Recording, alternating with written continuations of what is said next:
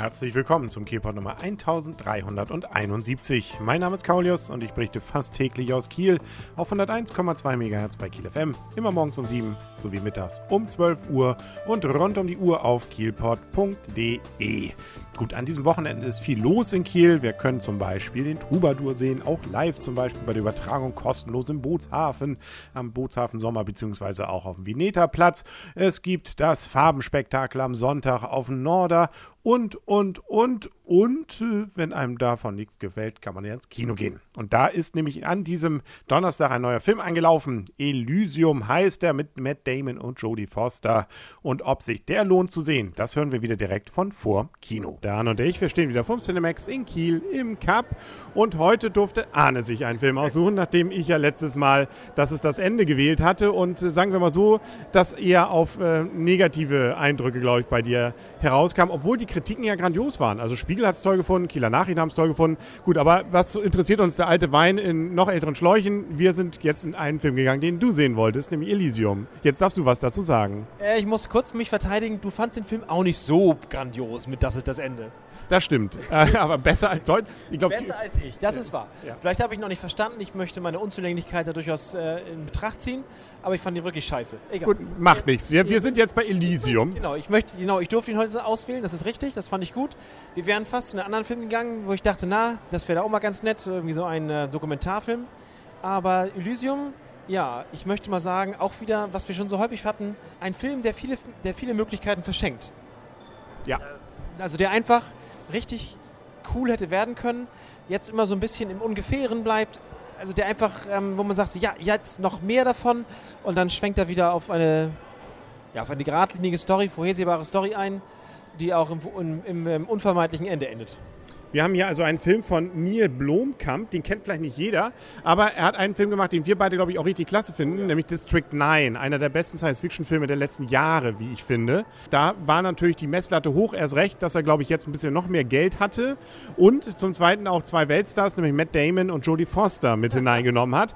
Nur, warum nimmt er dann so eine blöde, eindimensionale Story? Ja, vor allen Dingen, weil die halt die, auch die Welt eigentlich ganz cool ist. Also ganz interessant ist. Zwar nicht so übermäßig grandios, aber trotzdem interessante Idee.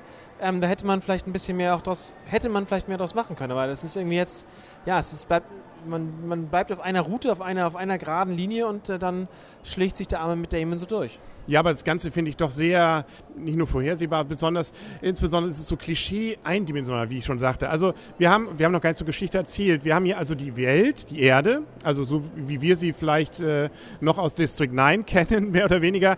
Da ist alles schlimm. Das wird nur ausgebeutet, die Häuser sind kaputt, überall ist irgendwas, äh, also Slums, alles nur Slums, Slums, Slums. Und dann gibt es noch die Reichen, die leben nämlich draußen im Weltall, in der Erdumlaufbahn, nämlich auf Elysium. Und da ist irgendwie alles toll. Schönes Wetter, Gärten, tolle Häuser und insbesondere auch Maschinen, in die man sich reinlegt und nach ein paar Sekunden ist man geheilt. Wovon auch immer. Egal, ob ein Bein ab ist oder Krebs.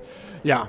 Und äh, diese, äh, dieses wird sozusagen da gibt es auch nie kein Grau. Also da gibt es nur die ganz oben, die ähm, überkandidelten Reichen, die sich einfach nur grandios verteidigen wollen, weil sie keinen äh, ähm, Asylanten drin haben wollen. Und unten gibt es die Asylanten, die eben einfach nur dreckig sind und äh, nach oben wollen und insbesondere natürlich alle irgendwie bemitleidenswert.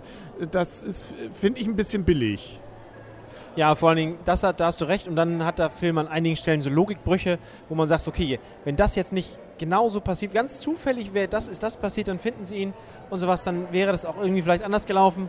Ja, also ähm, das, das kommt noch dazu. Und dann, ja, da fehlt so ein bisschen ähm, das Zwischendrin. Also das eigentliche Leben fehlt zwischendrin, fehlt eigentlich in dem Film. Genau, Matt Damons Leben ist übrigens kurz vor dem Ende. Ähm, man sieht nämlich, er wird verstrahlt in der Fabrik, wo er arbeitet und hat noch fünf Tage. Und die Uhr tickt sozusagen und da kriegt er dann den Auftrag, ja, da sozusagen von einem von diesen, die da oben eigentlich sind, aber unten seine Firma leitet, das Gehirn runterzuladen, nicht? den Download durchzuführen. Das Ganze klappt natürlich nicht ganz so. Dann gibt es noch so einen Kopfgeldjäger. Ähm, den finde ich eigentlich diese Truppe ganz cool gemacht. Die sind das Einzige, wo man sagen könnte, die ein paar mehr nicht so ganz bösartig und dann könnten sie könnte das ähm, auch Will Smith spielen. So ein bisschen MacGyver auf böse, fand ich, war der. Ja, aber nur gut, MacGyver. Aber, Äußerlich. aber auf jeden Fall hat er auch einen schönen Kopf gehabt zwischendurch. Ja, genau, da geht hier und da mal was kaputt, aber wir haben ja die Maschinen, ne? da geht ja in Sekunden, kriegt man da ja alles wieder hin. Äh, weshalb das Ganze allerdings den Menschen unten so völlig äh, dann, äh, wird. ja, weiß man auch nicht. Ne? Also das provoziert doch auch mehr oder weniger Stress. Ja, also würde man jetzt mal so von einer abgehobenen Ebene irgendwie bewerten wollen, ja. Klar wird auch von Anfang an, Jodie Foster ist keine Liebe. Äh, ja, nee, lachen tut sie nicht. Nee.